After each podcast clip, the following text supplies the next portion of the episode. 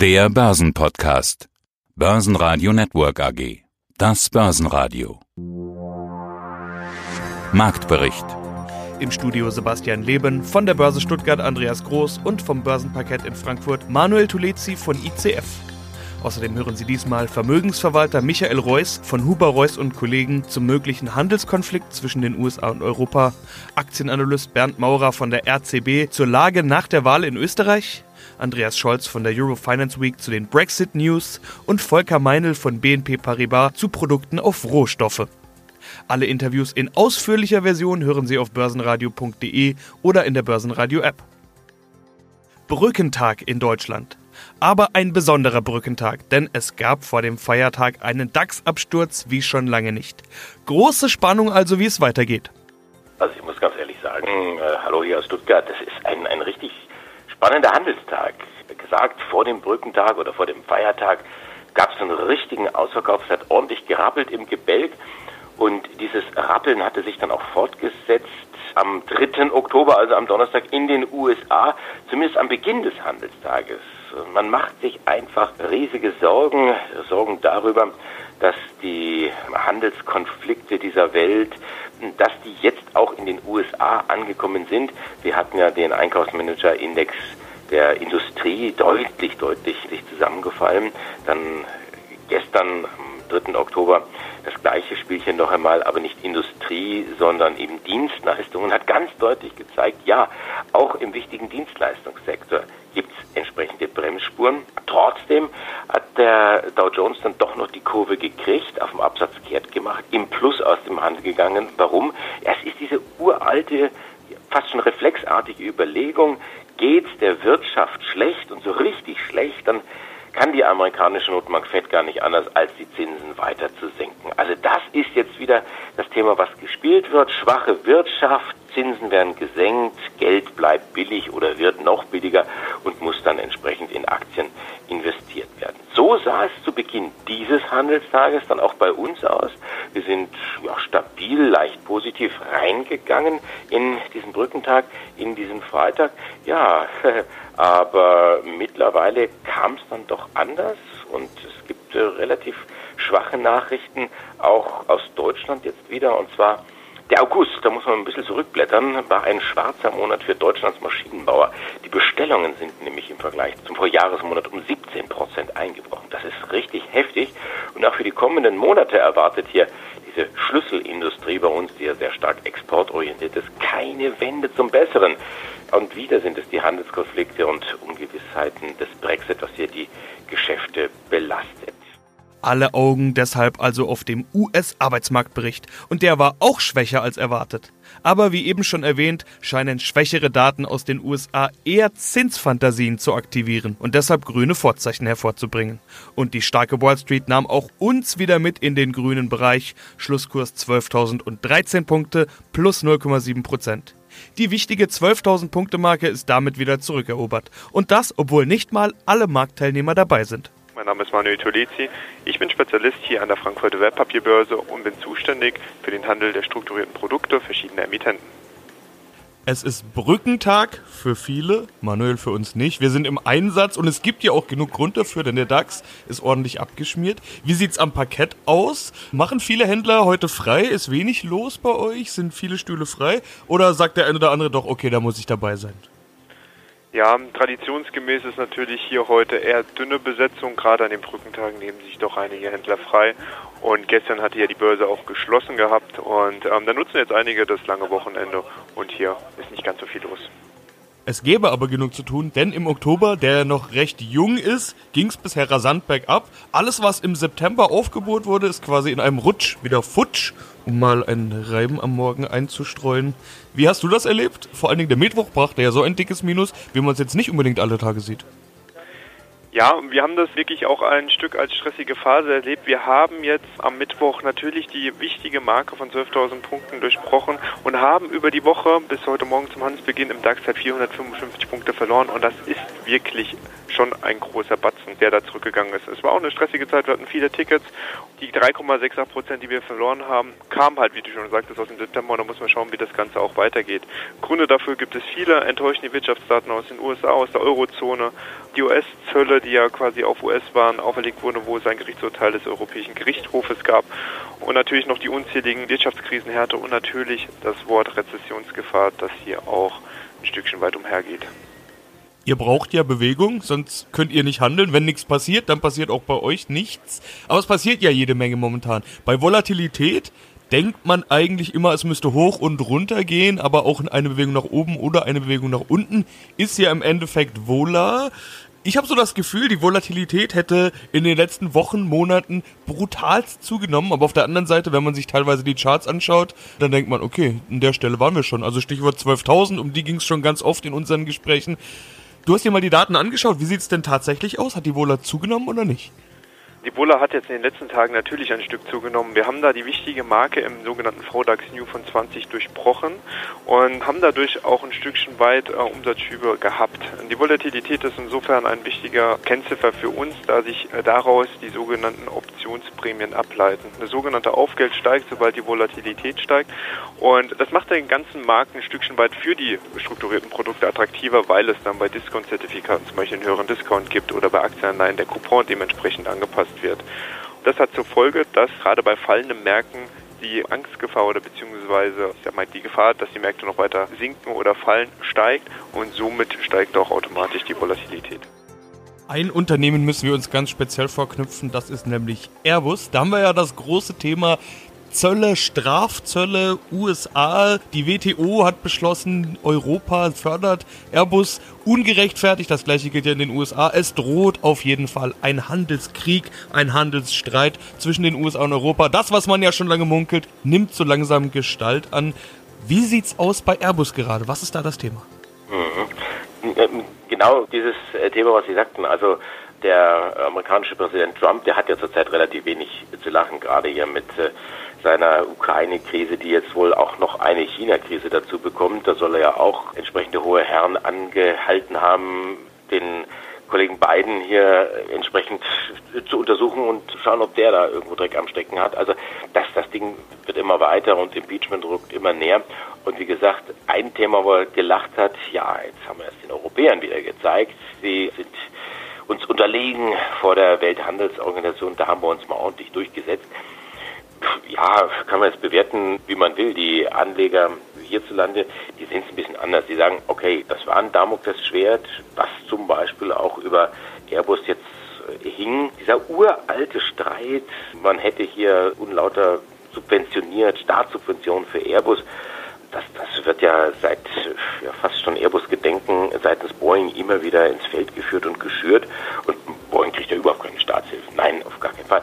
Wie dem auch sei. Also Jetzt wollen die Amerikaner da entsprechende Strafzölle erheben und zwar in Höhe von 10 Prozent. Und das ist jetzt deutlich weniger als das, was Boeing gefordert hatte und vor allen Dingen auch was der Markt irgendwo erwartet hatte. Und von daher haben wir gestern schon gesehen bei den anderen europäischen Börsen, dass die Aktie von Airbus sich erholt hat. Da waren es so ja, 4, 5 Prozent und im Prinzip sehen wir das auch. Heute Morgen waren es sogar 5 Prozent bei Airbus. Jetzt zur Mittagszeit nur noch 3 Prozent, 3,3 Prozent rauf für Airbus, 118 Euro und 13. Aber wie gesagt, hier dieses Thema Handelsstreit EU, das nimmt jetzt tatsächlich konkrete Formen an. Und das ist auch der Grund, warum es den Autobauern heute gar nicht gut geht. Wenn ich jetzt einfach mal hier Reihe rechts runter schaue, bei BMW minus 2%, bei Volkswagen minus 1% und das bei dem Markt, der jetzt gerade mal 0,2% absäuft, ist das also ein deutliches Ausatmen der Autowerte. Mein Name ist Michael Reuss von der Vermögensverwaltung Huber Reuss und Kollegen aus München. Eskalation im Handelskonflikt, beziehungsweise neue Eskalationsstufe, so muss man ja eigentlich sagen. Nach China nehmen die USA jetzt Europa ins Visier. Start der Geschichte ist ein Urteil der WTO, das Airbus ungerechterweise subventioniert würde. Das soll Strafzölle nach sich ziehen gegen EU-Güter wie Käse, Olivenöl, Wein und so weiter. Die EU will natürlich antworten. Man spricht von Zöllen gegen Ketchup und ähnliches. Ja, das wird wohl nicht der Anfang gewesen sein. So kennt man das ja üblicherweise, wie sowas losgeht. In China ist es relativ schnell eskaliert und die Folgen bekommen wir zu spüren. Droht da jetzt auch ein Handelskrieg, ein echter Handelskrieg USA-EU? Nein, also es, es droht sicherlich ein, ein Muskeln zeigen und, und sich gegenseitig ein bisschen mit der großen Kanone drohen, aber analog dem Konflikt mit China droht es nicht. Das ist einfach aus zwei Gründen. A, geht es bei diesem Konflikt mit China ja nicht nur um, um den Handel, sondern es ist letztendlich auch irgendwo ein, ein Konflikt zweier Systeme. Auf der einen Seite reine Marktwirtschaft und auf der anderen Seite eine staatlich gelenkte Marktwirtschaft. China wird einfach den USA zu mächtig, zu groß und da kommt dieser Handelskonflikt ganz gut, dass man da jetzt versucht, den Gegner in Anführungszeichen ein bisschen in die Schranken zu weisen. Der Konflikt mit der EU, der ist ein kleines bisschen anders gelagert, aber letztendlich versucht natürlich auch hier USA sich eine Vorteilsrolle zu bringen. Aber die Amerikaner können meines Erachtens nicht sich leisten, auch noch an dieser Front jetzt einen großen Konflikt herbeizuführen, weil dann isolieren sie sich immer mehr. Und das tut auch der amerikanischen Wirtschaft nicht gut, was die jüngsten Daten auch gezeigt haben. Schauen wir in die Immobilienbranche hinein. Patricia Immobilien, über die haben wir kürzlich schon gesprochen. Jetzt gibt es hier eine Meldung. Welche denn?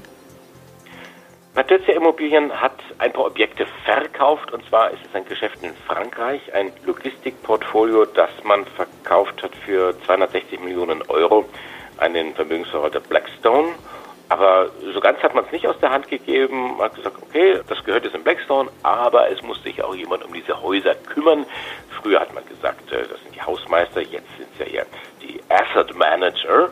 Und äh, Patricia wird also das Asset Management für dieses Portfolio weiterführen, fortführen,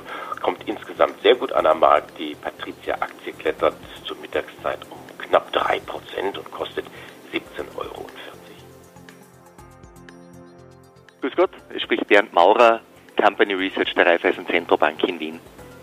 Es ist die Woche nach der Wahl in Österreich. Inzwischen haben wir auch das offizielle, das amtliche Ergebnis. Klarer Sieger, die ÖVP mit Ex-Kanzler Sebastian Kurz. 37,5 Prozent der Stimmen. Ein ordentlicher Zuwachs. Herr Maurer, wie haben Sie denn die Woche nach der Wahl, die erste Woche nach der Wahl, die ersten Tage nach der Wahl erlebt? Es hat eigentlich keine unmittelbare Kursreaktion der Wiener Börse oder einzelner Werte auf den Ausgang der Parlamentswahl von Sonntag gegeben. Ist ja festzustellen, dass es jetzt der Wahlausgang keinen politischen Bruch gegeben hat. Das hat die ÖVP vielleicht etwas mehr gewonnen, als die Wahlprognosen erwartet haben. Die FPÖ vielleicht etwas mehr verloren. Trotzdem ist es ein Ergebnis, ein Wahlergebnis, das im Rahmen der politischen Erwartungen waren. Grundsätzlich gilt der geringe Einfluss der Politik auf die Wiener Börse für alle politischen Themen, die wir im heurigen Jahr gesehen haben. Wenn wir rekapitulieren, die Veröffentlichung des Ibiza-Videos, die Auflösung der Koalition, die Bildung einer neuen Regierung, gefolgt vom Misstrauensantrag und der Angelobung einer Interimsregierung und jetzt Neuwahlen. Das sind alles Vorkommnisse, die keine Effekte, keine großen Effekte auf äh, die Wiener Börse gehabt haben. Österreich wird politische Stabilität zugesprochen und ich bin der Meinung, dass das auch richtig ist und gut so. Der folgende Wahlkampf hat dann auch keine unmittelbaren Themen aufgebracht, die konkreten Einfluss auf die Kursentwicklung der gelisteten Werte gehabt haben.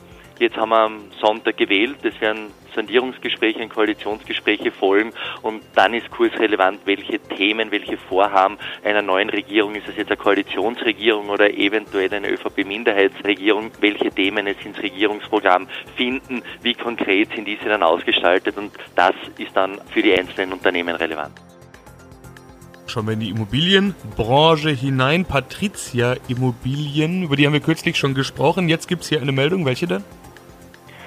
Patricia Immobilien hat ein paar Objekte verkauft und zwar ist es ein Geschäft in Frankreich, ein Logistikportfolio, das man verkauft hat für 260 Millionen Euro an den Vermögensverwalter Blackstone. Aber so ganz hat man es nicht aus der Hand gegeben. Man hat gesagt, okay, das gehört jetzt in Blackstone, aber es muss sich auch jemand um diese Häuser kümmern. Früher hat man gesagt, äh, das sind die Hausmeister, jetzt sind es ja eher die Asset Manager. Und äh, Patricia wird also das Asset Management für dieses Portfolio weiterführen, fortführen, kommt insgesamt sehr gut an der Markt. Die Patricia-Aktie klettert zur Mittagszeit um knapp 3% und kostet 17,40 Euro. Dann haben wie zuletzt auch Analysten wieder Kurse gemacht. Wen haben die im Visier? Da haben wir zum einen Carl Zeiss Meditech. Die Aktie war relativ stark unterwegs gewesen, hatten Allzeithoch und heute Morgen haben wir gedacht, na, das könnte jetzt irgendwo zu Gewinnmitnahmen kommen. Wir hatten auch ein frisches Analystenurteil. Haug und Aufhäuser haben die Kaufempfehlung gestrichen und haben zum Halten geraten. Aber das hat die Anleger noch kurz gestört. Die Aktie von Carl Zeiss Medis klettert 1,1 Prozent auf 106,80 Euro. Und ebenfalls im Aufwind Dialog Semiconductor und zwar noch deutlicher 3% drauf auf 43 Euro. Hier profitiert man von guten Nachrichten über Apple, denn die Nachfrage nach dem iPhone 11 ist angeblich größer als gedacht. Das berichtet die Wirtschaftszeitung Nikkei aus Japan. Apple hat den Zulieferern deswegen gesagt, ja, macht euch mal bereit für mehr Geschäft, etwa 10 Prozent oder 8 Millionen Geräte, die mehr produziert werden müssen. Und auch Apple-Chef Tim Cook hat sich in einer französischen Zeitung sehr optimistisch geäußert über die weitere Entwicklung. Und warum ist das jetzt wichtig für Dialog Semiconductor? Ganz einfach. Apple ist einer der wichtigsten Kunden von Dialog Semiconductor, dem Chip-Designer. Ja, mein Name ist Andreas Scholz. Ich bin Publisher des Eurofinance Magazins und äh, veranstalte zusammen mit meinem Team die Eurofinance Week. Die findet in diesem Jahr zum 22. Mal statt, vom 18. bis zum 22.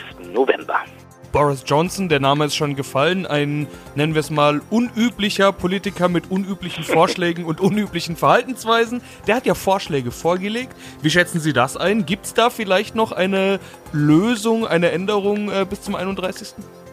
Zumindest liegt jetzt wieder was auf dem Tisch, seit wenigen Stunden etwas Schriftliches sogar, nicht nur ein Geplänkel, sondern ein, ein nochmaliges Vertragsangebot, ein Angebot zur Güte, wie es Johnson sagt. Er hat die Tonart auch im Parlament gewechselt, war deutlich ruhiger, nicht so aggressiv, auch nicht gegenüber dem Oppositionsführer Corbyn. Ja, was ist das Neue jetzt? Es ist eine gewisse Sonderlösung für die Nordirland-Frage. Er sagt zum einen, wir sind bereit, eine Übergangslösung oder in einer Übergangslösung drin zu bleiben in der sogenannten Zollunion mit wir meinte das Vereinigte Königreich inklusive sozusagen Nordirland. Wahrscheinlich eine Übergangslösung von 15 Monaten, aber darüber kann man ja verhandeln. Es können noch 18 Monate oder 24 Monate sein. Man muss ja dann erst einen weiteren Deal aushandeln. Und man will keine harte Grenze zwischen Irland und Nordirland. Das ist der sogenannte Backstop. Also diese Grenze soll eine unsichtbare Grenze sein. Und wichtig ist auch für Brüssel der ähm, Fortbestand der Mitgliedschaft in der Zollunion mit der EU in dieser Übergangszeit. Also ich gehe auch davon aus, es wird eine Übergangszeit geben. Und dann kommt jetzt das neue Angebot von Johnson. Er sagt, auch nach dieser Übergangszeit bin ich bereit, Nordirland im EU-Binnenmarkt für Güter zu halten. Das würde bedeuten, dass man sozusagen weiterhin auf Grenzkontrollen verzichten kann im Güter- und Warenverkehr. Zollerklärungen könnte man elektronisch ausfüllen und elektronisch kontrollieren lassen. Ich würde es zumindest jetzt als ein Angebot ähm, auch werten über das man sich jetzt unterhalten werden muss und wo auch Brüssel vielleicht doch nochmal so einen kleinen Schritt in Richtung London zugehen muss. Die jüngsten Brüsseler Stimmen sagen zwar, das reicht bei weitem nicht, das ist nicht mehr als Theresa May auch schon geboten hatte, angeboten hatte vor einigen Monaten, aber die Uhr läuft ab und wenn Brüssel eine harte Grenze verhindern will, dann muss auch Brüssel einen gewissen Schritt nochmal auf London zugehen. Das ist meine Position jedenfalls, um diese harte Grenze zu verhindern. Denn kommt es nicht zu einem Deal, dann haben wir auf jeden Fall am 1. November eine harte Grenze. Also das ist jetzt im Moment das jüngste Gesprächs- und Vertragsangebot, der jüngste Deal sozusagen von Boris Johnson. Volker Meinl, bin fürs Marketing von Derivate bei BNP Paribas zuständig. Und wir treffen uns in München, DAB Investment Kongress. Hier sind die Profis. Schauen wir, was die machen. Das ist natürlich das, was hier interessant ist. Man kennt viele Themen, über die geredet wird. Manche bleiben an der Oberfläche. Es geht viel um Politik und so weiter. Da sind wir auch schon beim interessanten Thema, denn es mischt sich ja so ein bisschen das, was oberflächlich nur Politik ist und das, was tatsächlich den Markt bewegt. Das sehen wir vor allen Dingen beim Thema Öl. Wir hatten den Ölschock. Wir erinnern uns, Sonntag vor kurzem, Sonntag vor zwei Wochen, etwa ist das gewesen. Ölcrash an einem Tag und in der Woche war Öl danach natürlich interessant. Lässt sich das auch feststellen von Seiten der Produkte? Sind Ölprodukte gerade besonders gefragt? Ja, absolut. Äh, Sie sagen es, was sich auf der politischen Ebene abspielt, das hat natürlich einen unmittelbaren Effekt auch auf die Märkte, auf die Kapitalmärkte und im besonderen Fall bei Öl.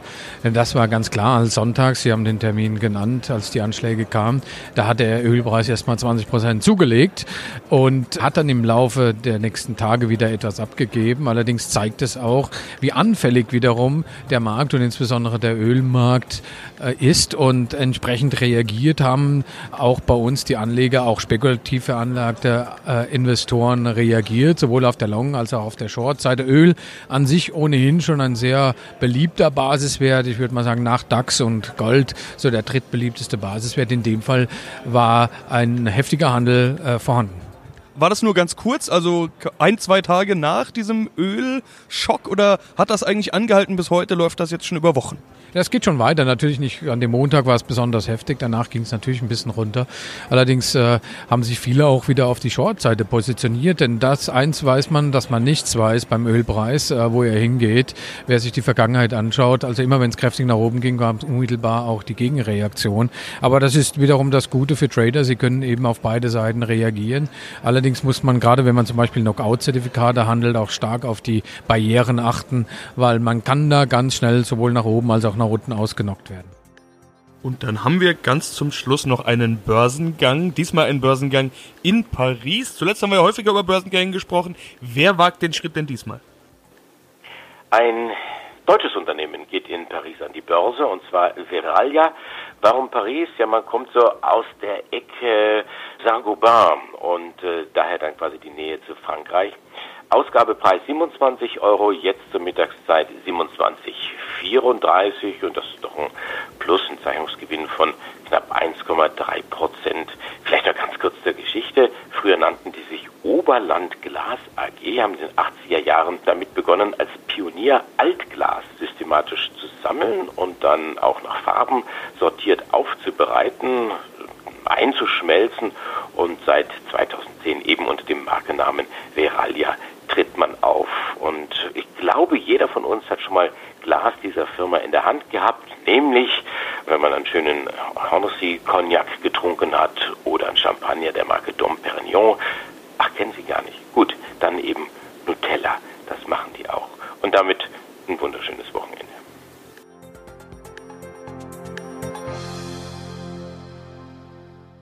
Basen Radio Network AG Marktbericht